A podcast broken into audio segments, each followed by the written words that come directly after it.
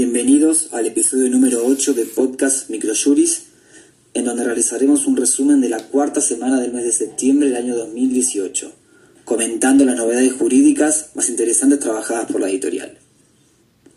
En primer lugar, la Cámara Nacional de Apelaciones del Trabajo admitió la demanda por despido iniciada por una trabajadora de nacionalidad extranjera, ya que el empleador demandado la había incorporado para trabajar con él, por lo que no puede luego desconocer el vínculo argumentando que carecía de la documentación adecuada, siendo que, en definitiva, el empleador es responsable frente al trabajador incluso cuando el objeto del contrato se encuentra prohibido por la ley.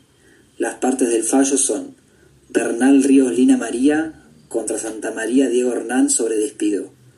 Para nuestros clientes, la cita es MJJ 111541.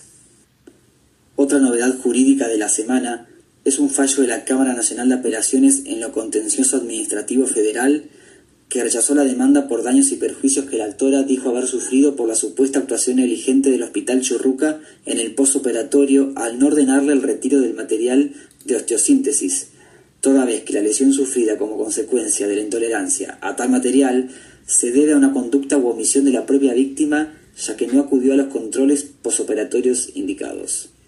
Las partes del fallo son B.M.E. contra Estado Nacional, Ministerio de Seguridad, PFA, Hospital Churruca sobre daños y perjuicios. Para nuestros clientes, la cita es MJJ 112256.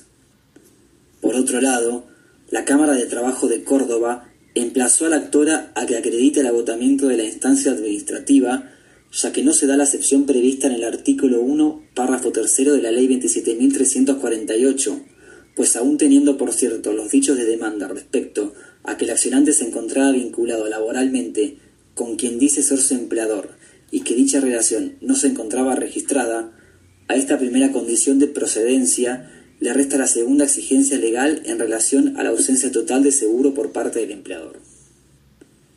Las partes del fallo son Bill Esteban Mariano contra Vera Gabriel Eduardo y otro sobre ordinario accidente in itinere. Para nuestros clientes la cita es MJJ 111678.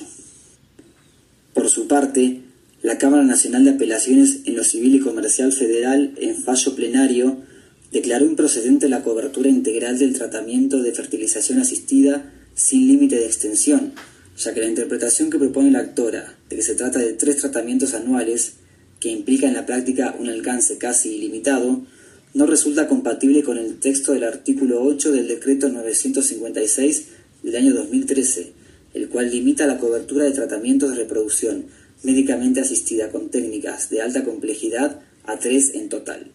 Las partes del fallo son G.K.E y otro contra ODE sobre amparo de salud. Para nuestros clientes, la cita es MJJ 113238. Finalmente, un fallo de la Cámara Federal de Apelaciones de la Seguridad Social determinó que el ANSES debe reconocer un haber proporcional y sustitutivo del salario de actividad del 70% del promedio de las últimas 20 remuneraciones actualizadas. Las partes del fallo son Harman Gabriel Leonidio contra ANSES sobre reajustes varios.